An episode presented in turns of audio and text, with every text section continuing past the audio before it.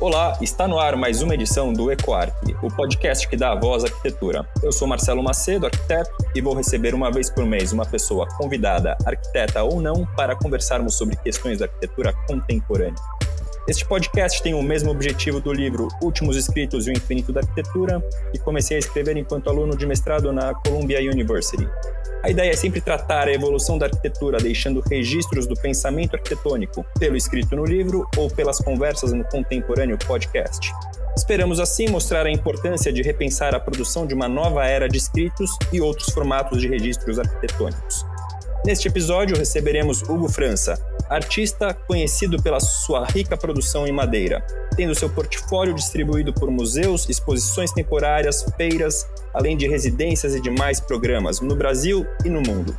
Suas obras constroem diálogo com o meio ambiente e nascem da madeira extraída de árvores condenadas naturalmente ou pelo homem.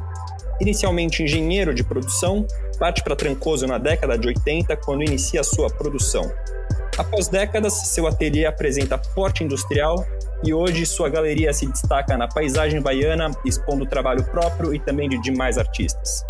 Alguns de seus trabalhos de destaque são as inúmeras peças em Inhotim, Minas Gerais, além de projetos de reaproveitamento de resíduos lenhosos em parceria com os parques Ibirapuera e Burle em São Paulo, Museu do Açude, no Rio de Janeiro, além de diversas colaborações internacionais, como França, Canadá, Estados Unidos e tantos outros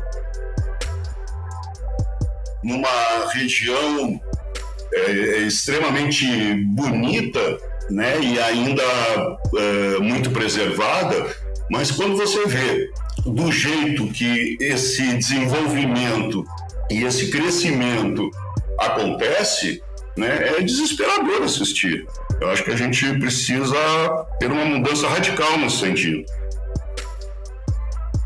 Nós temos o que eu chamo de um ateliê móvel, e nós fazemos o aproveitamento das árvores urbanas para serem devolvidas em forma de mobiliário público e esculturas lúdicas.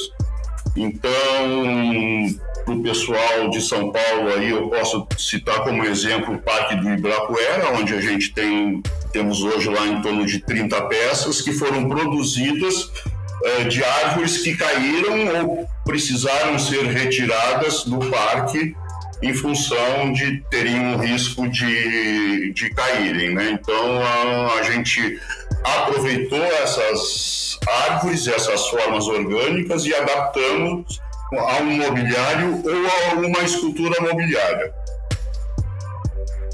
A Mata Atlântica é um bioma né, e uma área que é possível ser reflorestada.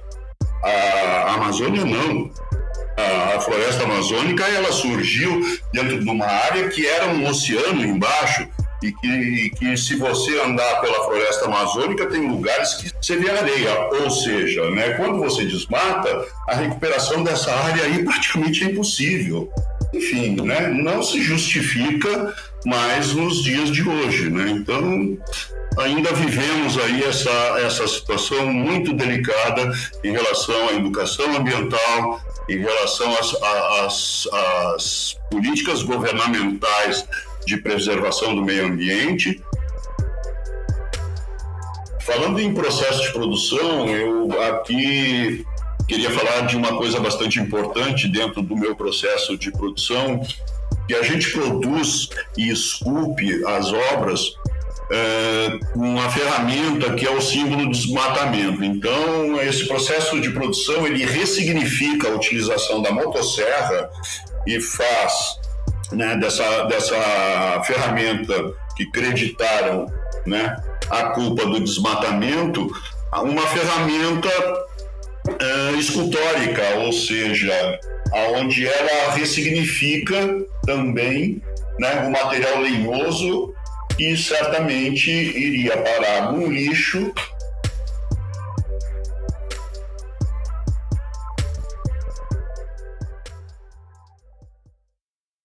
O modo de vida da sociedade contemporânea vem impactando o planeta e chega um momento que é necessário encontrar alternativas para evitar crises quase iminentes no âmbito ambiental, habitacional, populacional de saúde e assim por demais. O arquiteto urbanista responsável em desenhar os espaços e cidades em que coabitamos tem papel fundamental em mostrar caminhos, talvez ainda não trilhados, para colaborar ou até solucionar a pegada que hoje estamos deixando no mundo como sociedade. O mundo da arquitetura, junto com a indústria da construção civil, é responsável por alta geração de resíduos, consumo de recursos naturais, exploração e inadequação da mão de obra, para somente iniciar uma lista. E para trazer aos arquitetos e ouvintes a reflexão de onde estamos e nos inspirar a arrumar novos caminhos, o Equark convida hoje para esse episódio Hugo, que através da sua história e produção artística nos mostrará um caminho distante do óbvio trazendo ao olhar dos arquitetos novas formas de pensar e produzir. Hugo, um prazer estar aqui com você hoje. Muito obrigado por aceitar esse convite. Estou certo de que hoje teremos uma conversa que será uma aula aí para todo mundo. Para mim também é um grande prazer estar aqui por dentro falar com vocês e, enfim, espero poder trazer algumas é, alguns fundamentos para a reflexão de todos em relação aos assuntos que a gente vai discutir aqui. E é isso. E para começar, a gente está aí com, com esse contexto que a gente traz, né, de um mundo com questões aí de meio ambiente, com questões, um contexto todo para se olhar, as cidades uh, hiperadensadas, o, questões de hiperpopulação.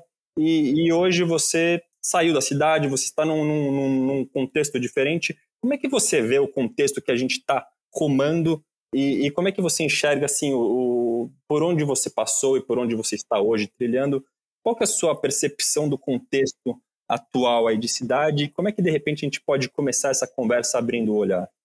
Olha, eu acho que a gente precisa repensar urgentemente, não só repensar, mas também tomar atitudes de, de mudar o rumo do crescimento das cidades, porque nós estamos criando e aumentando o caos urbano de uma maneira assustadora ainda, né? Nós já conhecemos, né, basicamente, os conceitos que norteiam uma cidade sustentável, mas, infelizmente, né, a administração pública e os governos, né, não só aqui no Brasil, mas basicamente no mundo todo, não estão conduzindo né, o espaço urbano de uma maneira sustentável.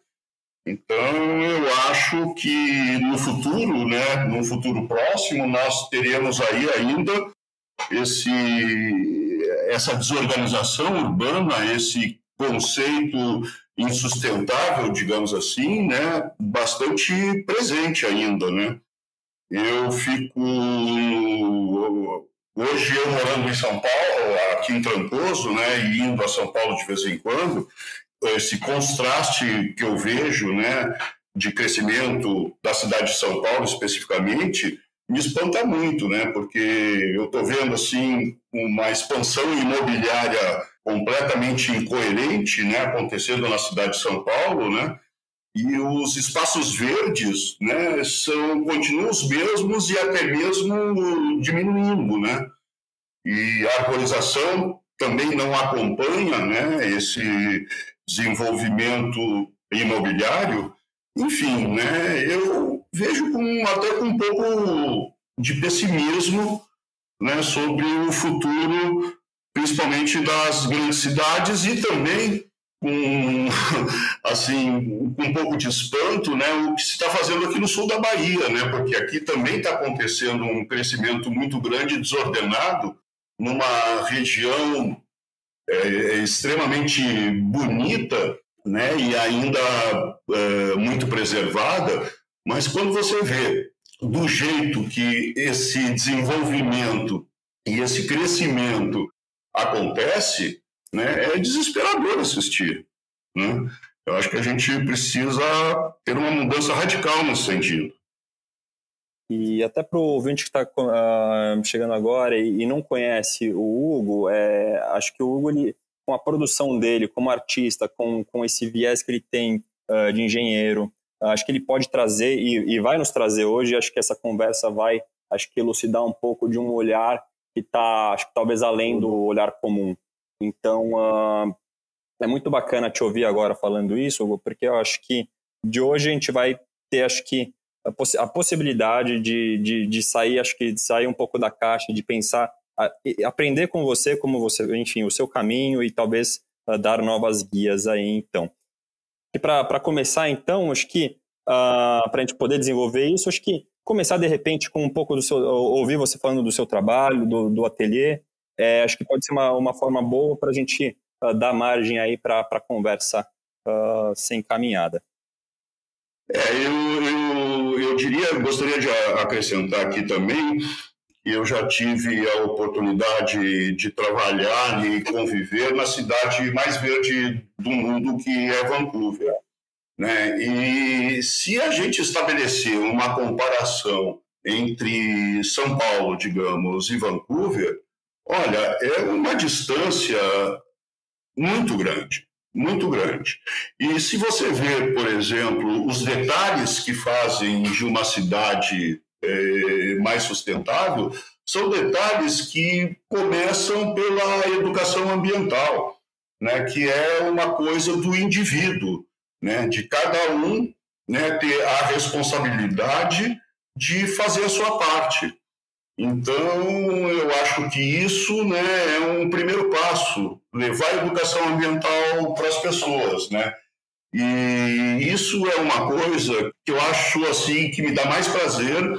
Eu acho que uma das grandes importâncias do meu trabalho é a questão de levar a educação ambiental com um trabalho de arte e de design que busca na natureza e no resíduo lenhoso mostrar que a gente pode ter atitudes sustentáveis eh, que não agridam a natureza e ter resultados excelentes. E, e aí a, a, produção hoje você como é que o ateliê se, se dá hoje? Você, produz para clientes próprios? São Uh, tem algumas colaborações que você fez, acho que até com o governo, tudo mais. Como é, como é, que, como é que se dá a, a, como um todo o, o, trabalho hoje do, do Ateliê Hugo França?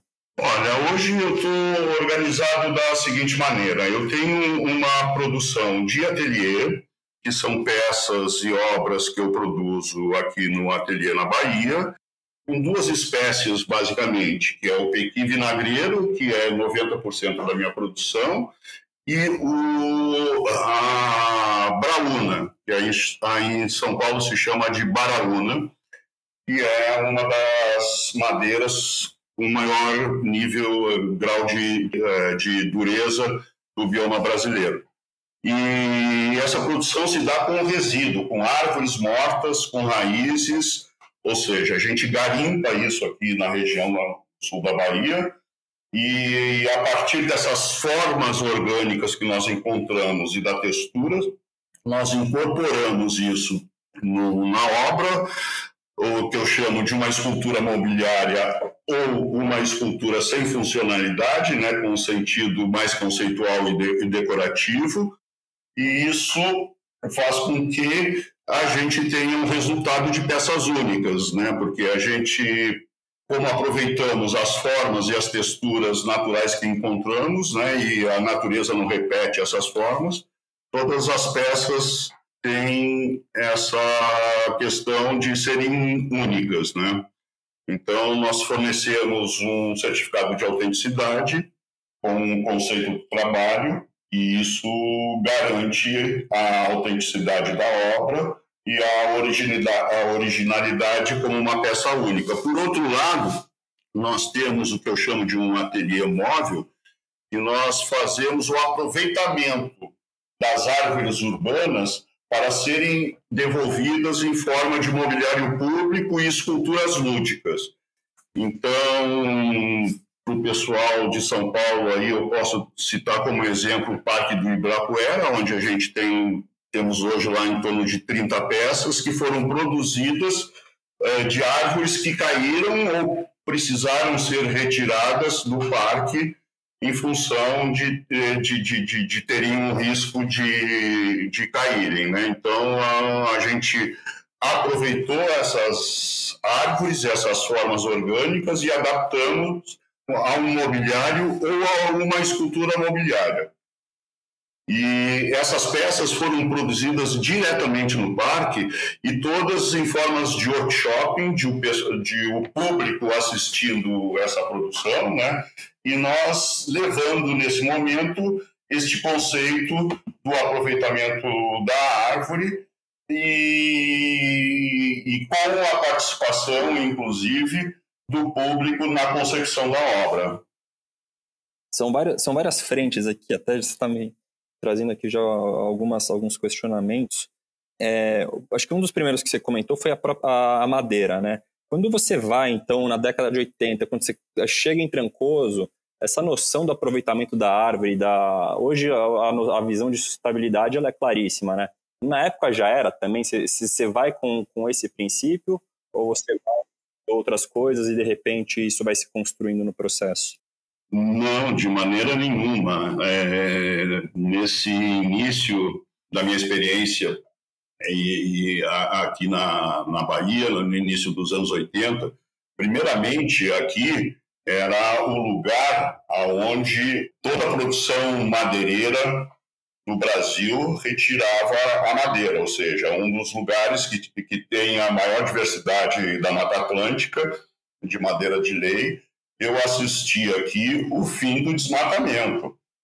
É, no início, a gente não tinha muito essas noções do que estavam acontecendo né? porque a gente tinha poucas informações do, do, do absurdo que era um desmatamento predatório de um bioma de Mata Atlântica tropical como a gente tem aqui no Brasil, né? Isso é de um crime, né? Assim, é, é enfim, de, de, de, de, de uma atitude, assim, de uma falta de respeito, de, de uma, uma, uma falta de conhecimento do bioma, né? e que ainda persiste hoje essa situação lá na Amazônia. A gente está depredando a Amazônia da mesma maneira que a gente depredou a Mata Atlântica uh, no Espírito Santo, no sul da Bahia, principalmente, porque são as áreas mais visadas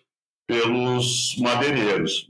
Então, agora, a diferença que acontece nesse sentido, e é muito grande, é que a Mata Atlântica é um bioma né, e uma área que é possível ser reflorestada. A Amazônia não.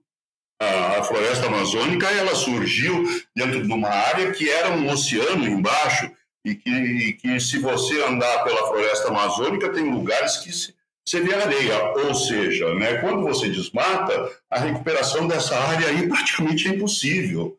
Quando o pessoal desmata para plantar capim, o capim, eh, você consegue plantar capim por cinco anos, porque depois você não consegue nem o capim mais. Então a gente continua a, a, a cometer um crime que, enfim, né, não se justifica mais nos dias de hoje. Né? Então, ainda vivemos aí essa, essa situação muito delicada em relação à educação ambiental, em relação às, às, às políticas governamentais de preservação do meio ambiente.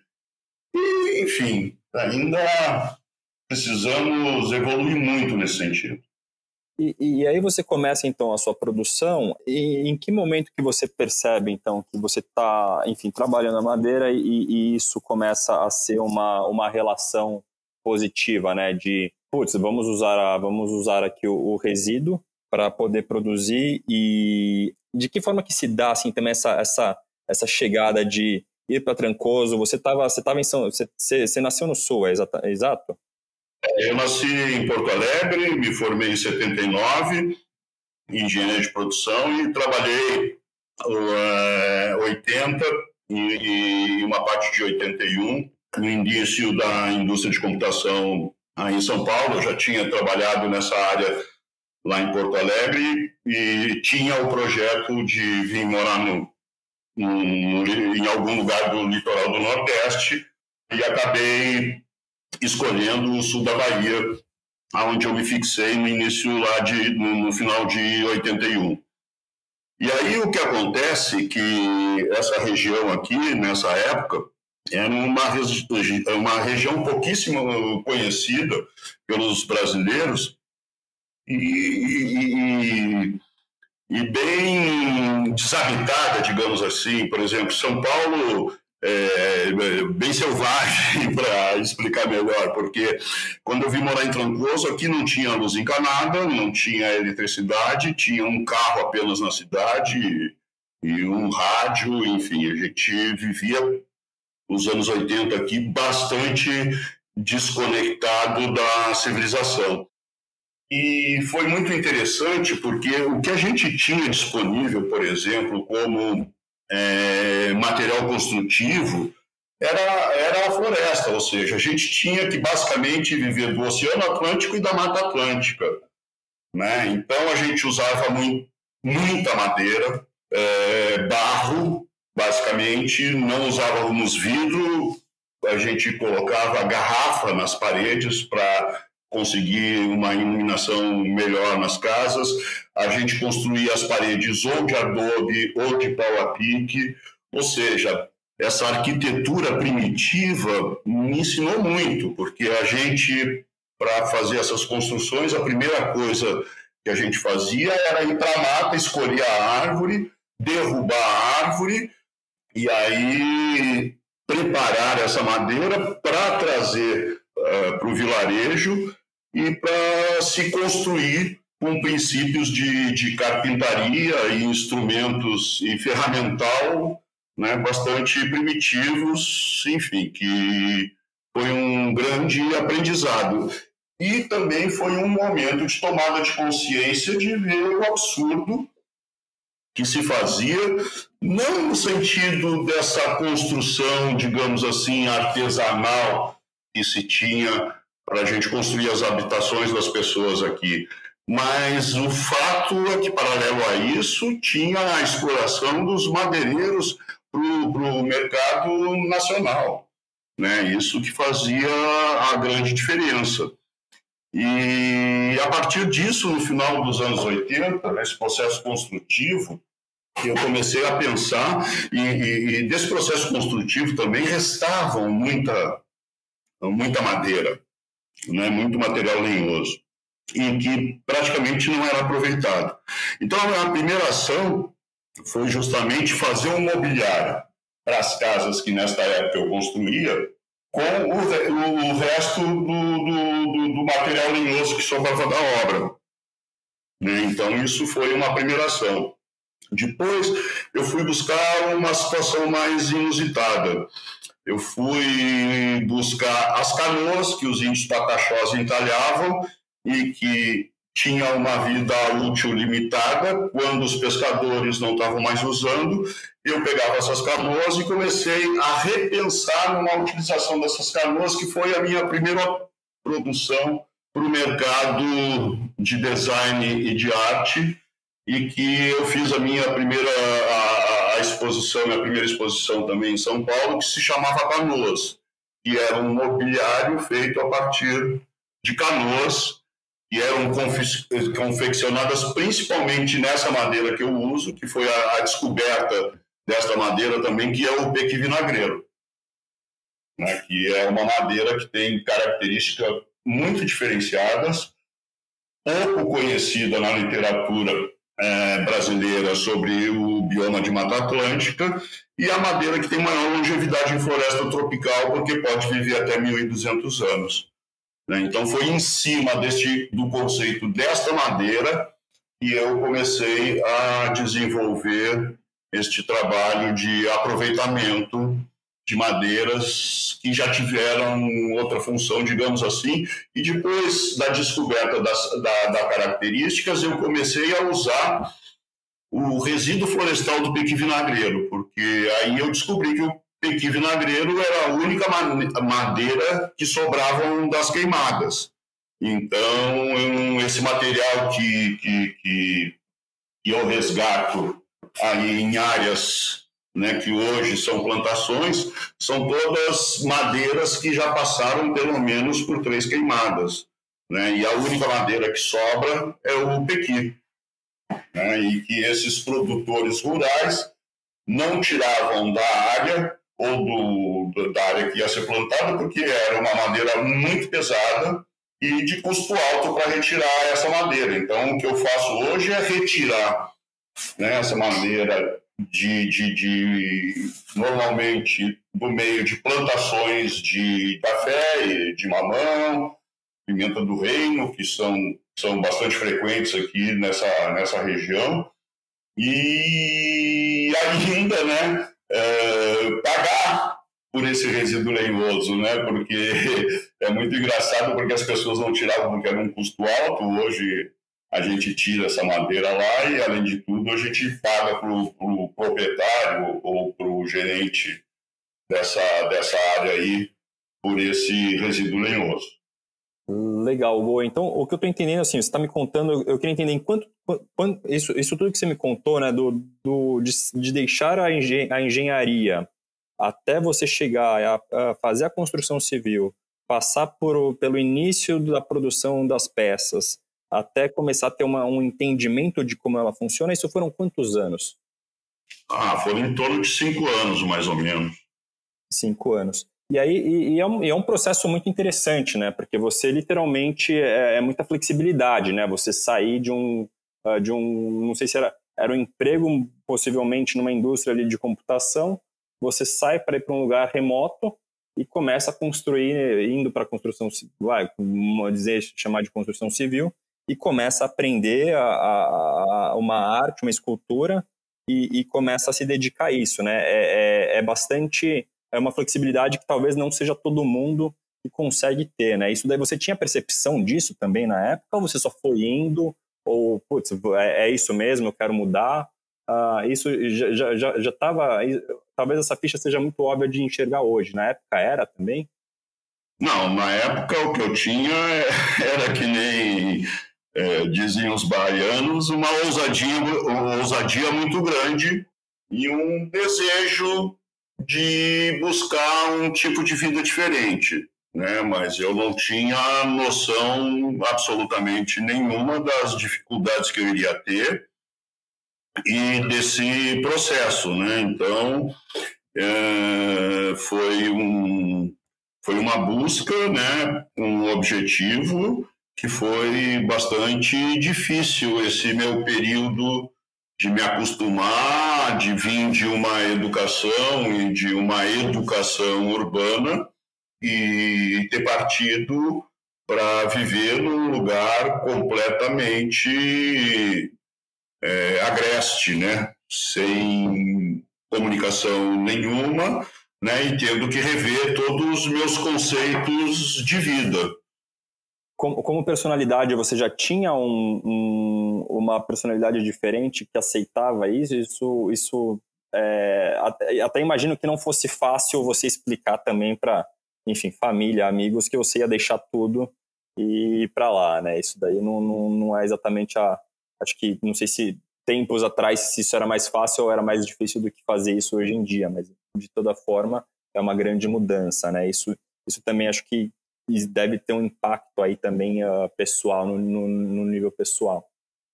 É, isso teve um impacto muito grande na minha vida e também teve uma falta de entendimento muito grande das pessoas, digamos assim, da família, principalmente, ou das pessoas que me conheciam, né? Mas isso fazia um pouco parte da minha personalidade também. Eu sempre fui uma pessoa que busquei coisas que não eram situações muito convencionais ou muito tradicionais, né? Apesar de ter cursado um curso de engenharia, que é um curso né, bastante tradicional, né? Eu tinha algumas ideias que fugiam bastante daquela forma tradicional como é, as pessoas que estavam ali estudando aquilo viam, né? Eu me sentia um pouco um peixe fora do aquário nessa situação aí, né? Sempre, nunca me senti muito integrado a, a, a, esses valores, né? E depois, então, que eu tinha adquirido essa formação, digamos assim, tradicional, eu tive condições de sair para buscar aquilo que realmente eu queria, mas assim, eu não tinha muita ideia assim do como seria o fim disso, né? Por exemplo, os meus primeiros dois anos aqui em Trancoso, eu me dediquei à pescaria. Né? A gente fazia um. Eu ia pescar com os nativos aqui, era uma pescaria de canoa, então a minha primeira relação também tem a ver com, esse, com, com, com a matéria-prima que eu usei, que foi a canoa, né? A gente ia no, lá para o alto mar, numa canoa muito pequena, né? E, e, pescava, né? E eu gostava de pescar e também o peixe nessa época aqui era uma das moedas mais fortes para a sobrevivência aqui.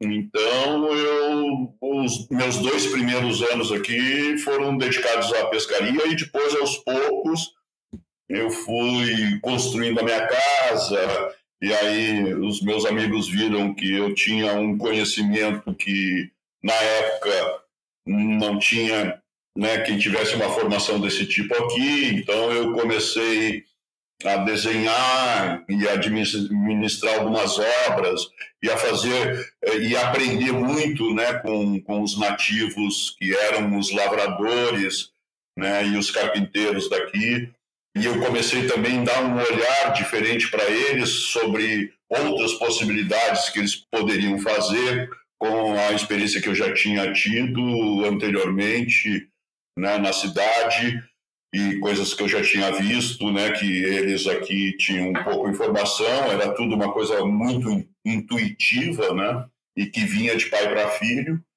Então, essa esse somatório de coisas assim me deu uma experiência e uma visão tanto é, da natureza como de um outro tipo de sociedade que veio e depois dos anos 90 começou a se inserir mais dentro dos padrões da sociedade urbana, porque começou aos poucos né, chegar a televisão, a turma começou a ver novela e ver jornal, enfim, começou a ter mais acesso à nossa sociedade, que eu não sei se isso fez bem ou fez mal para a turma.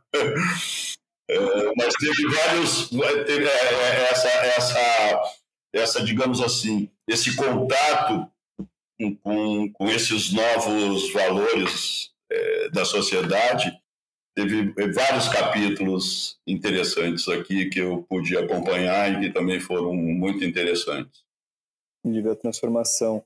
É, e, e, eu acho que é, é, curioso, né? O, acho que talvez o engenheiro ele tem aquela visão da, da, da, da programação, de se programar, de fazer. E eu acho que isso é um, é, uma, é um movimento muito de desapego, quase, né? De você conseguir fazer, mudar completamente e se jogar mesmo, né? Então acho que é um processo talvez até do artista mesmo, né? E daí acho que pensando sobre isso me veio a pergunta assim, como é que você, como é que nasce a sua inspiração artística, né? Porque na, na a sua formação, você me falou que você era politécnico, tô errado?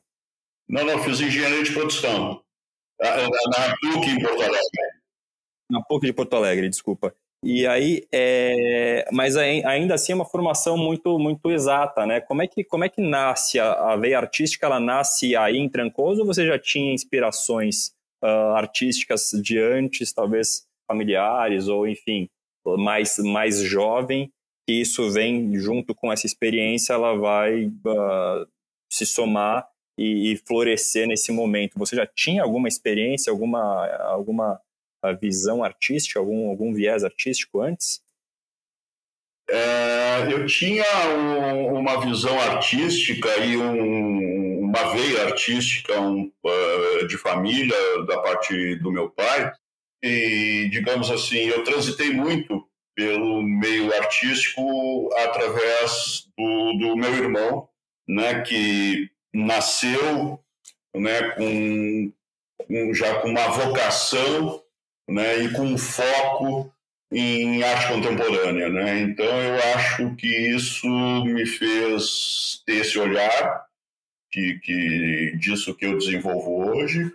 Né? E também atuei bastante na, no, no, sentido que o meu irmão fazia, foi um precursor do que se chama arte e tecnologia, mas ele não entendia muito de tecnologia. Então, é, eu que montava e assessorava ele tecnicamente nesses suportes dos projetos artísticos dele.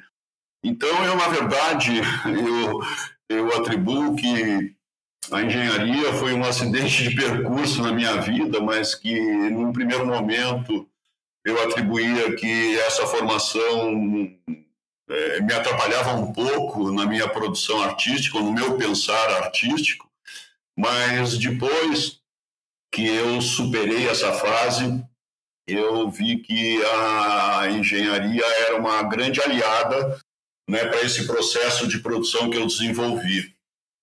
Falando em processo de produção, eu aqui queria falar de uma coisa bastante importante dentro do meu processo de produção, que a gente produz e esculpe as obras é, com a ferramenta que é o símbolo do desmatamento. Então, esse processo de produção ele ressignifica a utilização da motosserra e faz né, dessa, dessa ferramenta que creditaram né, a culpa do desmatamento uma ferramenta é, escultórica, ou seja, aonde ela ressignifica também né, o material lenhoso que certamente iria parar no lixo ou, no caso, por exemplo, uma, uma, uma situação que as pessoas desconhecem bastante é que se você deixar a madeira é, apodrecer né, é, naturalmente, essa, é, esse apodrecimento da madeira ele vai estar jogando de volta na natureza todo o CO2 que a árvore captou, né, absorveu e transformou em material lenhoso, ou seja, 50% do material lenhoso é CO2. Então, quando a gente está queimando a madeira ou está deixando ela se deteriorar naturalmente na natureza, nós estamos devolvendo o CO2 que foi transformado em material lenhoso. Né? Então, a, a melhor maneira né, de, de, de a gente né, não devolver esse material lenhoso para a atmosfera é a gente aprisionar, ou seja, aprisionar significa aproveitar a madeira. A madeira assim, não é nada mais do que um bloco de CO2 aprisionado. Preservado. E preservado, né? Bom, acho que quando você fala de madeira, acho que começa e, me, vem muito a, a questão do, da arquitetura como acho que o uso de recursos. Eu acho que não só madeira, mas a gente também usa pedra, usa diversos, né, materiais naturais que eu acho que todos eles a, a madeira ainda tem a, a possibilidade de, de se replantar. Acho que eu queria entender um pouquinho aí do que, que você acha do uso do, dos materiais, do, do recurso natural, né? E como é que, como é, que é o replantio de madeira? Quais são as práticas corretas aí para se replantar madeira? Ou, eu entendo que você, você entra no, no uso de madeira descartada, né? Você também faz uso de madeira de replantio. Como é que você olha para isso? Enfim, como é, como é que você vê esse, esse contexto todo dos recursos naturais? E também, se puder entrar um pouquinho aí na questão de, de como funciona os detalhes da madeira, também pode ser interessante da gente saber. É, bom, em primeiro lugar, eu gostaria de salientar que eu acho que os cursos de arquitetura, principalmente, que é o foco dessa conversa que a gente está tendo aqui, eles deveriam, hoje em dia, é, ter dentro do currículo né, é, matérias que, que, que tivessem mais associado a essa questão da utilização correta dos materiais na construção da, dos projetos de arquitetura, né? A, em primeira, é, em primeira, a primeira coisa que se vê é que os arquitetos não têm informação suficiente para desenvolverem projetos sustentáveis. Bom, então eu acho que a gente precisava uma formação melhor nos cursos universitários, né? De, de, de para a arquitetura ser, ser mais sustentável. É engraçado que essa palavra fez um grande diferencial na cabeça das pessoas, né? Porque eu lembro que o meu trabalho ele começou a ser um pouco mais entendido no Brasil e até mesmo pelos arquitetos, né?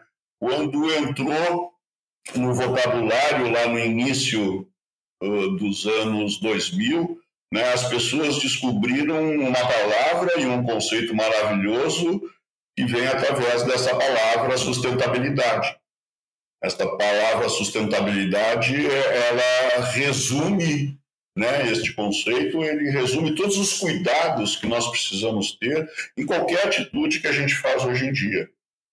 Porque as atitudes elas podem ser sustentáveis ou não, ou seja, a grande maioria das atitudes que nós temos e dos projetos que nós pensamos, eles são ainda completamente insustentáveis. Né? Então, a gente precisa resolver essa questão.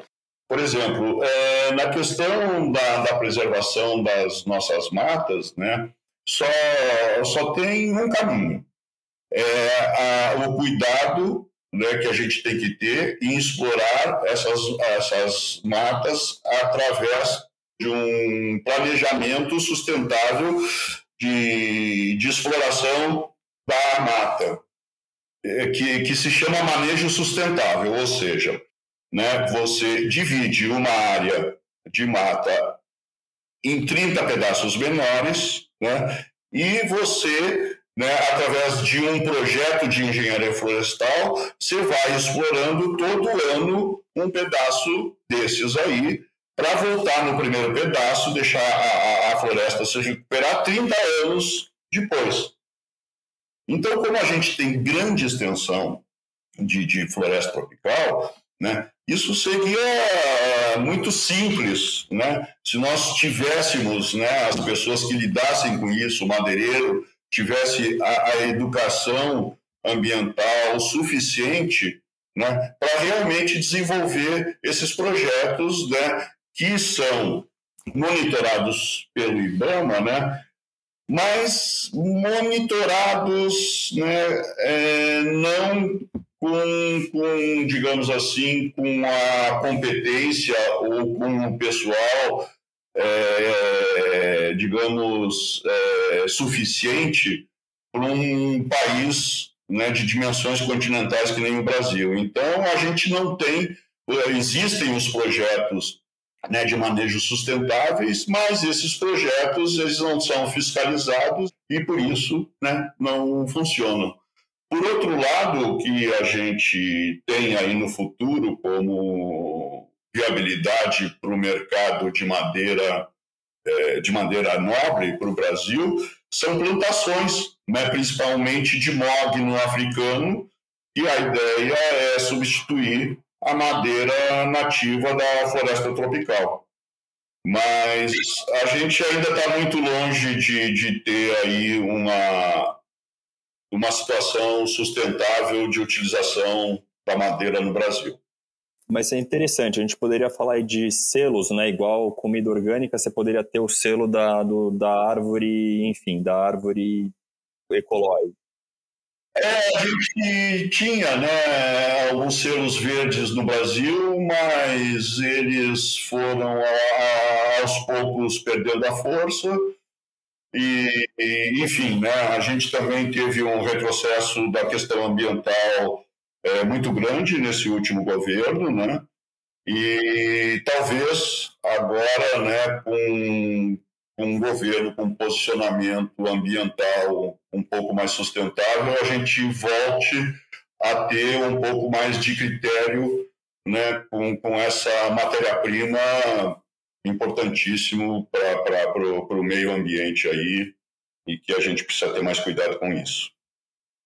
Existe formas de você trazer espécies para a arquitetura ou mesmo para o design uh, que a gente pudesse uh, ser mais sustentável? Existem, existem espécies melhores ou piores na hora da escolha? É, por exemplo, existe muita moda né, na arquitetura. Então, tipo, agora está tá em moda enfim, tem algumas madeiras que acabam entrando, depois elas saem, depois elas voltam. Então, uh, existe, por exemplo, se pensar uh, talvez espécies que, que pegam mais rápido e que isso poderia ser, na verdade, uma tendência, né, de quais, quais que se plantam, quais, quais madeiras que voltam mais rápido, crescem mais rápido. Tudo isso poderia ser também formas de se pensar de maneira sustentável, né.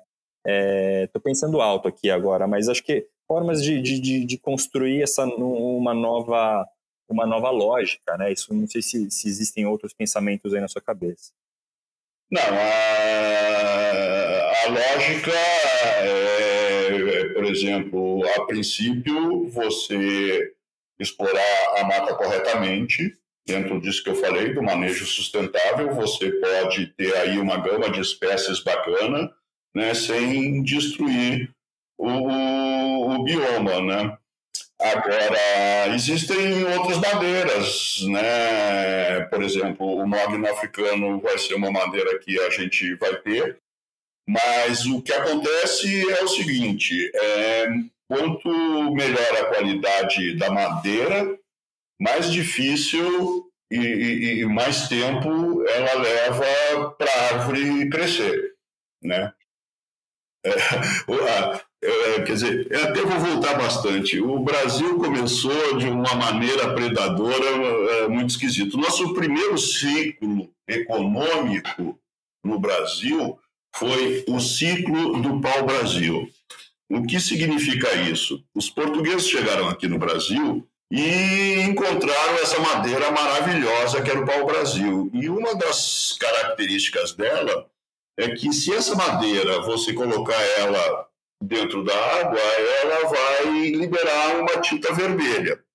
Então, nessa época, na Europa, é, a cor vermelha era uma cor que custava muito caro o tingimento que vinha lá das Índias, né? Então só os nobres usavam roupas com a cor vermelha.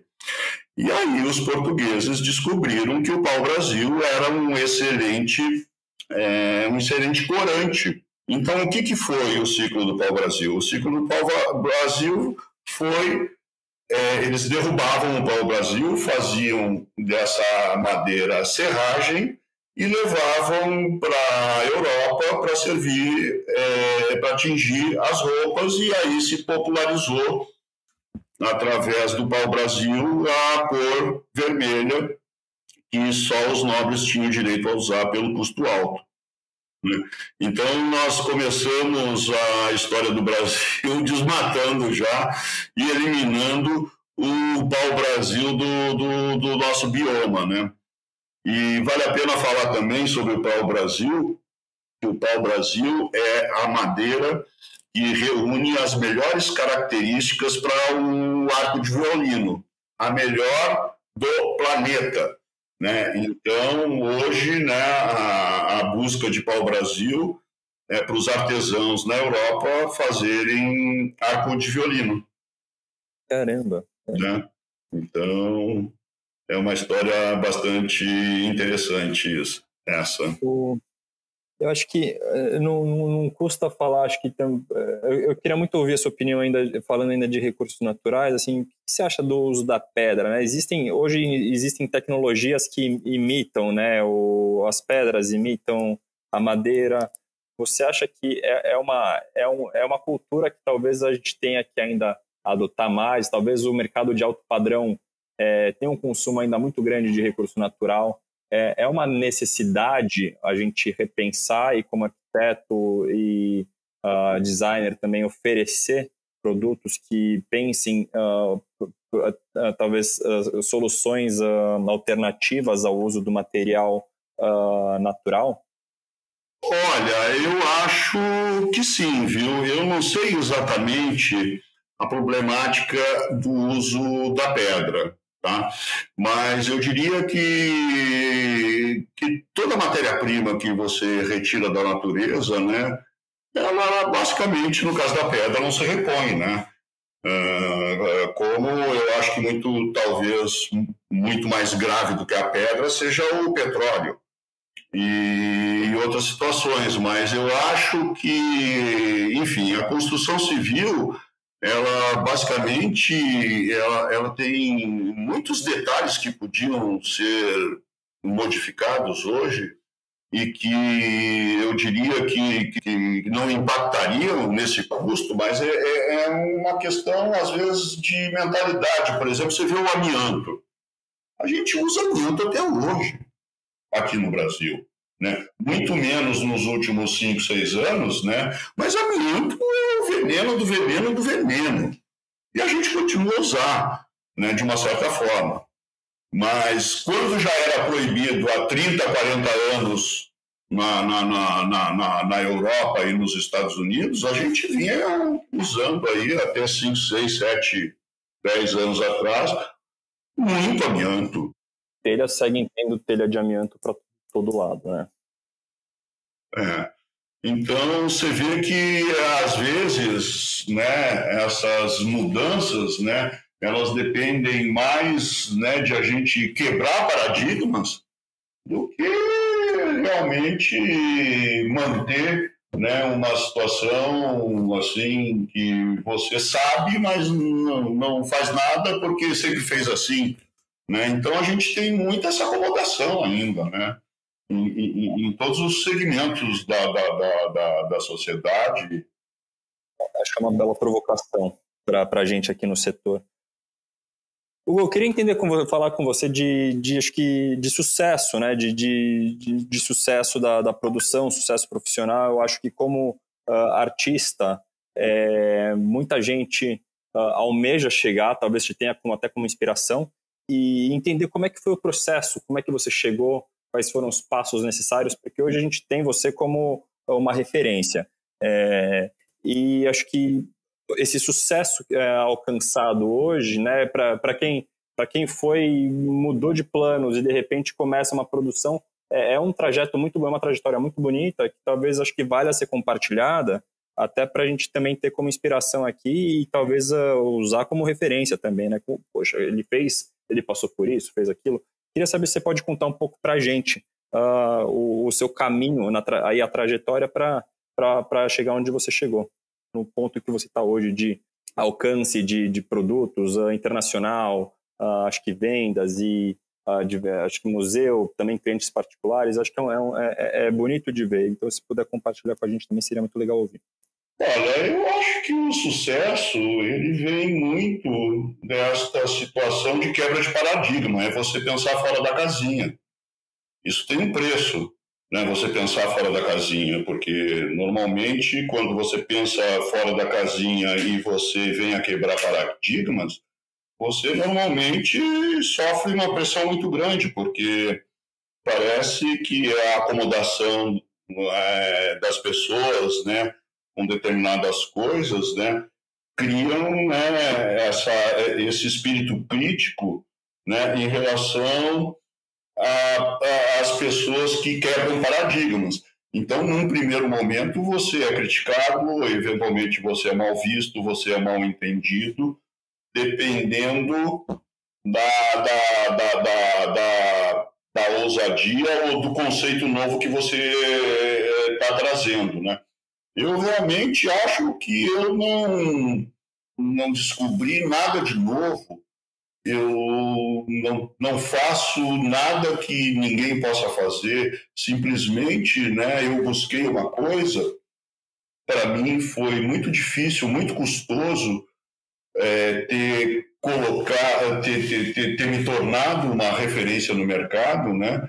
E mas foi um pequeno detalhe né? Foi um olhar num determinado momento, né, que eu acreditei e que tinha realmente fundamento, né? Como esses fundamentos existem até hoje em relação a todos os materiais vindo da, da, da, do meio ambiente.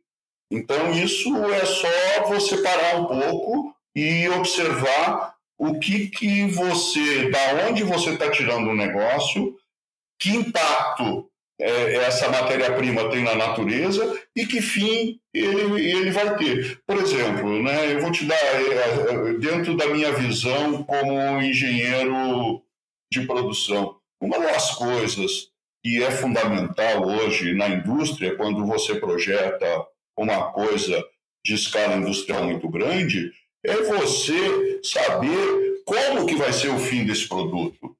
Né? Quer dizer, quando você produz um, um pneu, que hoje é numa escala muito grande, né? ou um telefone celular, então isso é uma coisa ainda que a gente se preocupa pouco. Né? O que a gente vai fazer com essa quantidade de celular que vai para o lixo? O que a gente vai fazer com pneu? O que a gente vai fazer com essa quantidade de plástico? Né? São, são, são situações que a gente ainda está demorando a arrumar soluções e quando arruma soluções, né, a gente leva muito tempo até educar a sociedade em relação a, a ser menos predador, né, a ter uma, uma postura mais sustentável dentro da sociedade. A gente tem, tem, temos que ter em mente essa questão do descarte, né? Como não só, putz, isso aqui dá para reciclar, mas como recicla, quais peças reciclam, é um novo, é uma nova camada a entrar no, no, no processo, né? Talvez a gente ainda não tenha hoje. Mas quando você trouxe aí a sua visão de engenheiro, é, eu acho que ela volta também, né, até para a definição do seu ateliê. E eu acho que essa, a própria escala do ateliê hoje, ela permite também chegar, permite que o, que o trabalho tenha o tamanho que ele tenha hoje, né? Você, uh, você conseguiu, acho que, organizar o ateliê de forma a produzir peças, acho que grandes em, em larga escala.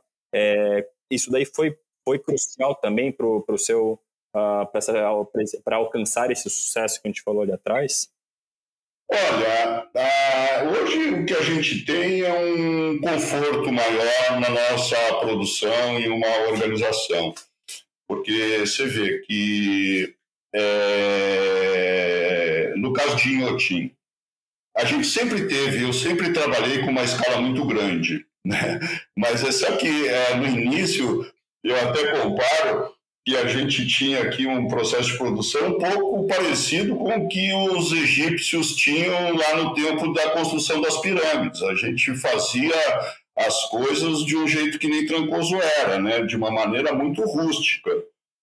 Mas a gente produzia basicamente peças né, numa escala quase igual que a gente tem hoje, e, e, com e elaborando ferramentas, enfim, né? Antes eu não tinha nenhum caminhão, eu tinha uma motosserra, depois a gente comprou moto, enfim, comprei outras motosserras, a gente trabalhava na, dentro do mato, enfim, hoje eu tenho três caminhões, tenho guindaste, tenho não sei o que, não sei o que lá, enfim, tenho uma estrutura industrial né, digamos assim, para produzir o que eu já produzia, é, basicamente com uma estrutura artesanal. Então, o que, é, o que, aconteceu é que nesse período aí de, de, de 30, 40 anos, eu consegui ter recursos, né, de construir um ateliê com todas as ferramentas necessárias para o desenvolvimento de uma obra, né? Então, mas a gente já fez tudo isso mais ou menos de uma maneira, digamos, eu produzo hoje 15 peças por mês, né? Nessa época, digamos aí, eu produzia 10. E só que, é, por exemplo, os recursos também é diferente, a madeira estava mais próxima, né? Eu hoje para conseguir estava num, num local de mais fácil acesso, né? Hoje, eu, para conseguir um, um, um, uma raiz ou um tronco bonito, eu tenho que ir num lugar de muito difícil acesso, né? Essa dificuldade do resgate na natureza da nossa matéria-prima, a dificuldade aumentou muito. Antigamente era bem mais fácil, é, os resíduos florestais. Hoje eles estão bem mais escassos, né? E, e, e, eu tenho também, por exemplo, aqui em Trancoso, né, que, que é uma concorrência, uma concorrência é, pessoas, né, que pegaram essa linha, que buscam né, resíduo florestal, enfim, eu, eu, eu acho que eu também fiz uma escola em relação a isso, né? Até hoje é, esses dias algum, alguém me falou que eu era o artista mais copiado que ele conhecia.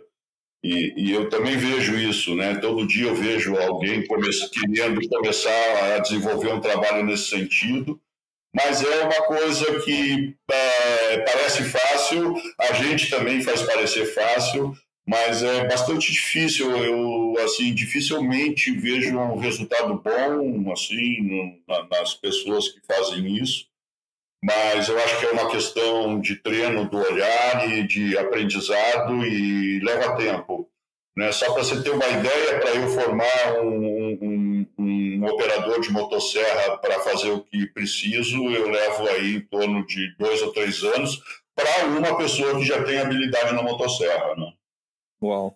Hoje o time, você tem quantas pessoas uh, com vocês no, no ateliê?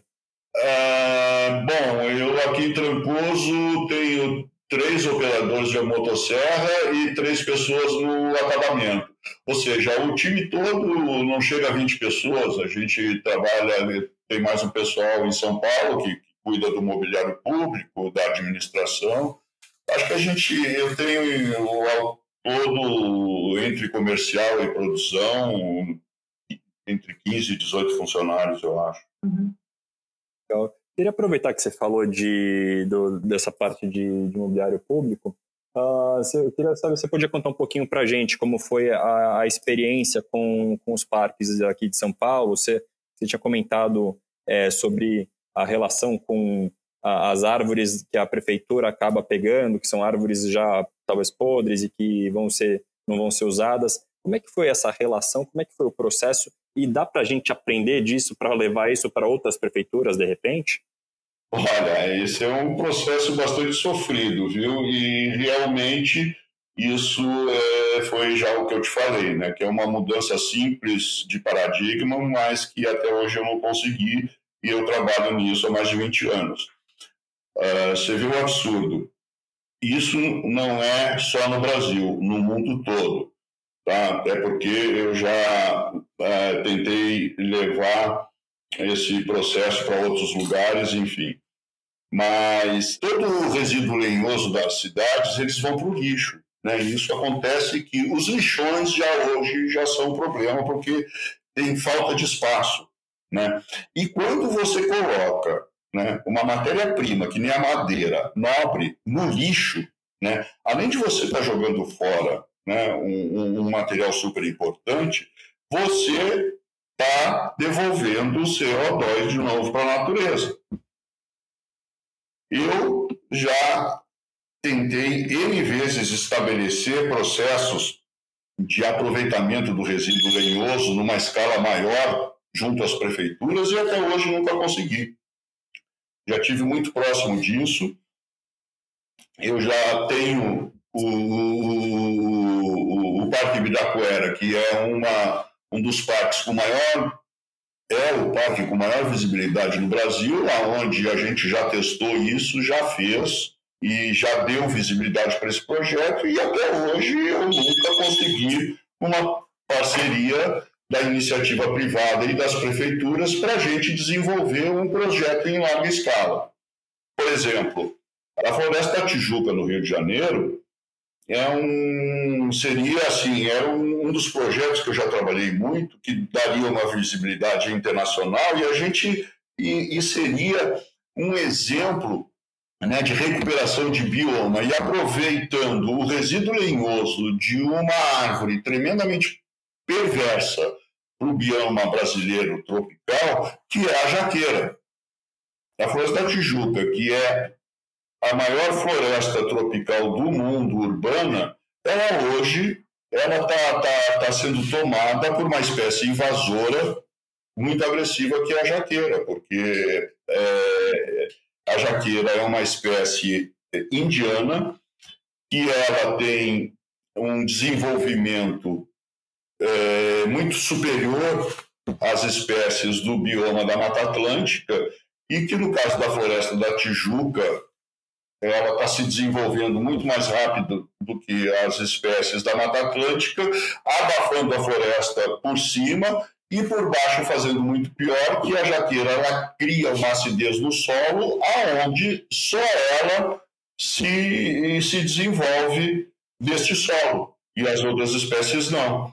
Agora, é, o ICMBio, que administra a floresta da Tijuca, o projeto dele seria, num primeiro momento, tirar em torno de 12 mil jaqueiras da floresta da Tijuca e fazer a reposição de, de espécies do bioma de Mata Atlântica. Só que isso é completamente inviável com os recursos que ICMBio tinha, tem. Né? Então, o meu projeto era arrumar recursos na iniciativa privada, retirar essas jaqueiras da floresta eh, da, da, da Tijuca e fazer um grande ateliê escola, onde a gente formaria mão de obra para o aproveitamento dentro é, desse material lenhoso, dentro dessa técnica que eu desenvolvi.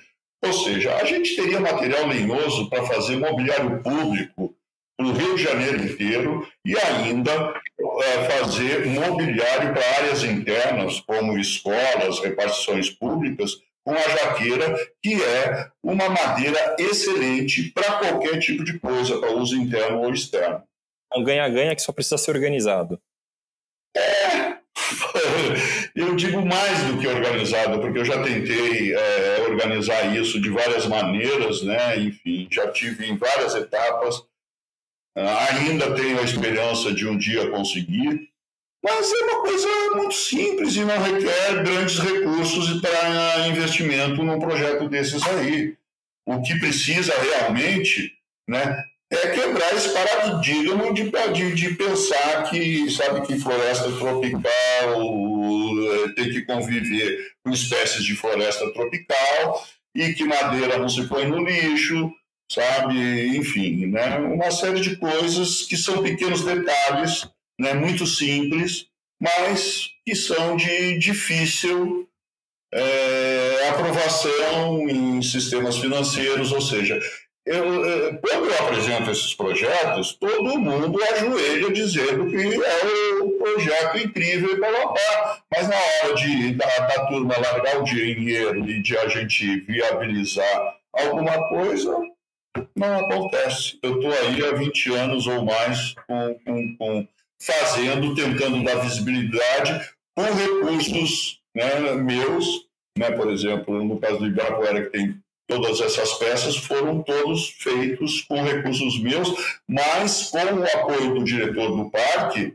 que ainda tem que driblar a burocracia do Estado né, e do município para poder produzir é, peças com, com árvores que são retiradas lá do parque. Ou seja, é complicada essa história, viu? E eu poderia aqui falar muito sobre isso e vou te dizer que são situações bastante incríveis e, enfim, e ridículas que a gente tem que conviver.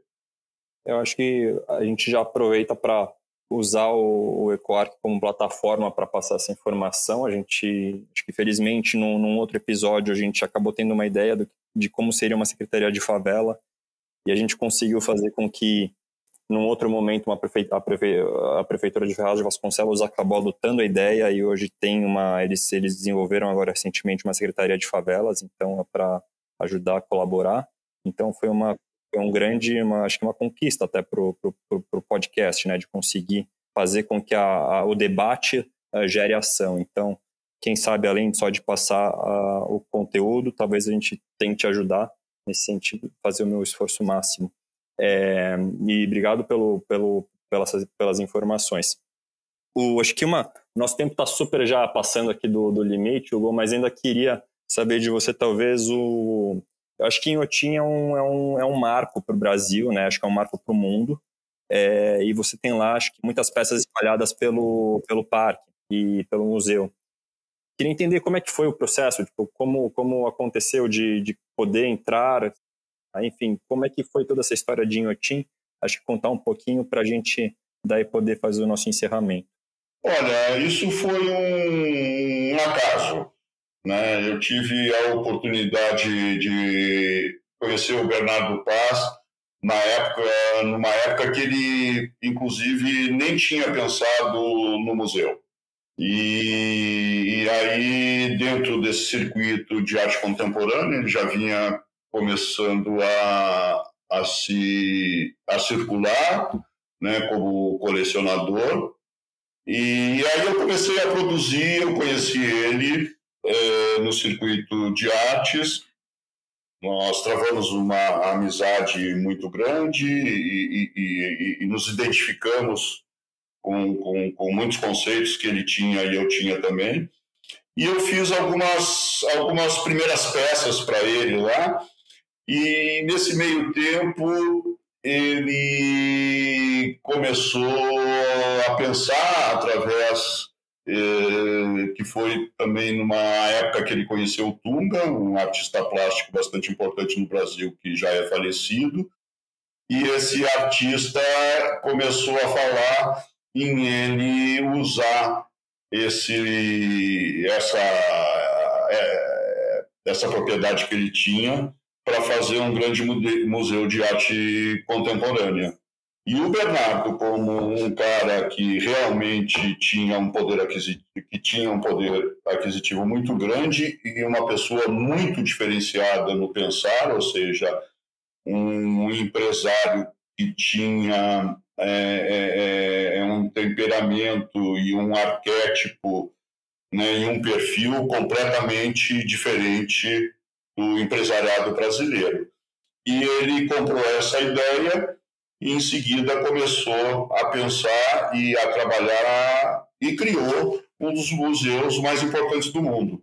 E eu aí acompanhei esse processo todo de implantação do museu e fui desenvolvendo o mobiliário do museu e fiquei aí, acho que em torno de cinco anos, produzindo peças para o museu. Eu acabei produzindo é, 130 peças que são as peças de maior volume, né, de, de as maiores que eu produzi, porque a, o desejo do Bernardo, que a primeira coisa que ele me falou, ele diz assim, ó, Hugo, o que você tiver de maior e de melhor, você guarda para mim. Tá. E foi o que eu fui fazendo durante esse ano, esses anos aí, fui produzindo essas peças lá, e hoje eu tenho a felicidade de ter 130 obras das mais importantes reunidas num só museu e num dos museus mais importantes do mundo. A, sua projeção cresceu depois de Inhotim? Você já estava grande? O, qual que é o impacto que Inhotim te dá depois? Olha, mais ou menos a minha projeção aconteceu assim, né? Eu já, é, nesse momento que eu produzia, mas as pessoas não conheciam muito Inhotim, né? Então, eu já estava atuando no mercado internacional e nacional eu já tinha um nome no mercado internacional, né? Agora, com a inauguração e depois eu fui, depois da inauguração de Iotim, eu fui produzindo uma, uma, muito mais peças ainda para o Bernardo. É lógico que o meu nome se solidificou e me ajudou muito, né? É, porque, inclusive, também muito interessante que no início de Inhotim, tinha uma visitação internacional maior do que nacional, né? Os brasileiros custaram bastante a descobrir Inhotim. Uhum, uhum. Hoje, as pessoas que não conhecem Inhotim se sentem até um pouco acanhadas de dizer que não conhecem Inhotim. Mas o, vou te dizer que o Brasil custou a, a, reconhecer e a conhecer Inhotim. Bom, é, eu, queria, eu, eu, queria seguir perguntando, tem um monte de pergunta, na verdade, mas eu acho que eu não vou conseguir deixar o nosso tempo aqui já está passando, acho que a gente está numa boa conversa aqui. E acho que só para fechar, então, acho que uh, voltar aqui talvez a introdução, né? Eu acho que a conversa de hoje ela era um convite a, a pensar em sairmos da caixa, né? Eu acho que sua história, ela acho que me, me, me remeteu muito a isso, né? Acho que é uma história de, uh, se desafiar, e acho que muitos dos ouvintes aqui, a gente sai da, sai da universidade, começa a nossa produção, uh, trabalha de repente no escritório, pensando em fazer o próprio. É, eu, queria, eu queria saber se deixa para gente uma, algum pensamento sobre isso, sabe? Às vezes o, eu acho que pode, pode ser muito inspirador. Eu acho que ouvindo a sua história, para mim foi, e eu acho que de repente ter aí um, um relato seu, mais um, de repente, de acho que uh, para os ouvintes pode ser um, uma forma deles seguirem aí também sonhos igual você seguiu. Então, se quiser finalizar com isso, acho que é uma forma bonita da gente fechar o episódio de hoje.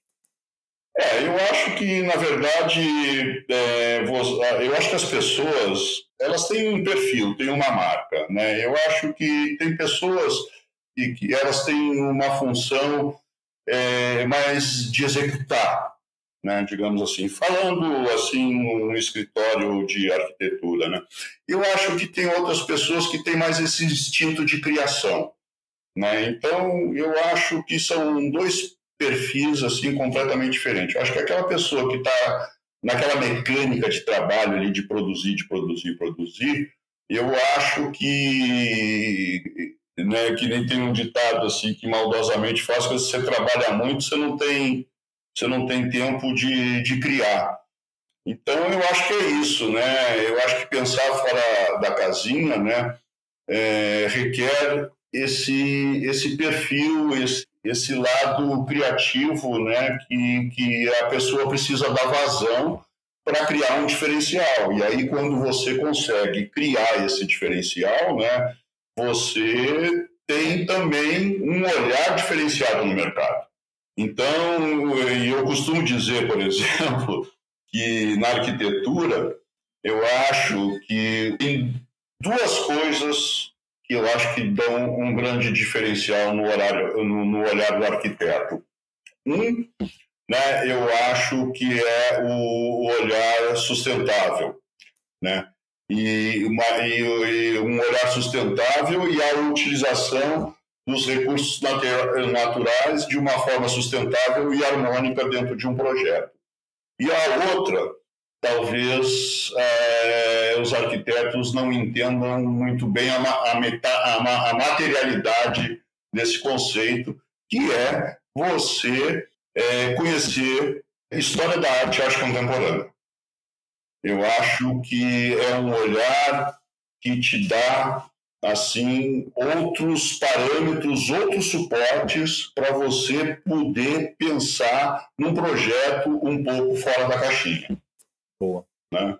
Então, se eu tivesse que, que, que aqui né, dar um conceito para os arquitetos, né, vamos pensar né, de uma maneira sustentável e vamos olhar e acompanhar a produção artista contemporânea, mas entendendo como esse olhar da arte contemporânea chegou através da história da arte. Muito bom, muito bom. Poxa, Hugo, muito obrigado pela, pela, pelo seu tempo, por aceitar esse convite aqui, compartilhar com a gente o seu conhecimento, a sua experiência. Foi bom demais e fico contente de poder fazer mais um registro com uma pessoa tão bacana como você, tanto na produção quanto também aí no, no trato. Muito bacana conversar com você e uma pessoa incrível aqui. Um, feliz, de, feliz de ter tido essa oportunidade. Eu te agradeço muito, Marcelo. Espero que eu tenha trazido aqui a, a, a, é, alguns conceitos aí que levem ao questionamento, né, principalmente dos arquitetos, que é o foco é, do programa de vocês. E fico muito feliz aqui de ter podido falar com vocês e com as pessoas que acompanham o podcast de vocês. Show. Vamos nessa então, Hugo. Muito obrigado. Uh, encerramos aqui mais um episódio do Equark. Gostaríamos de agradecer de novo a presença de Hugo França por compartilhar conosco sua experiência e ampliar nossa visão por uma pauta de uma grande importância em âmbito ambiental e também pensando as questões trazendo para o mundo da arquitetura e questões urbanísticas. Toda a nossa programação pode ser encontrada nas redes sociais do escritório Estúdio Man, com dois M's no final, que colabora com a produção do Equark e também nas próprias redes do Equark, agora com site e Instagram. Aguardem as próximas edições para conversas com convidados que nos inspirem no caminho ao infinito da arquitetura. Esperamos contar com a sua audiência e até a próxima.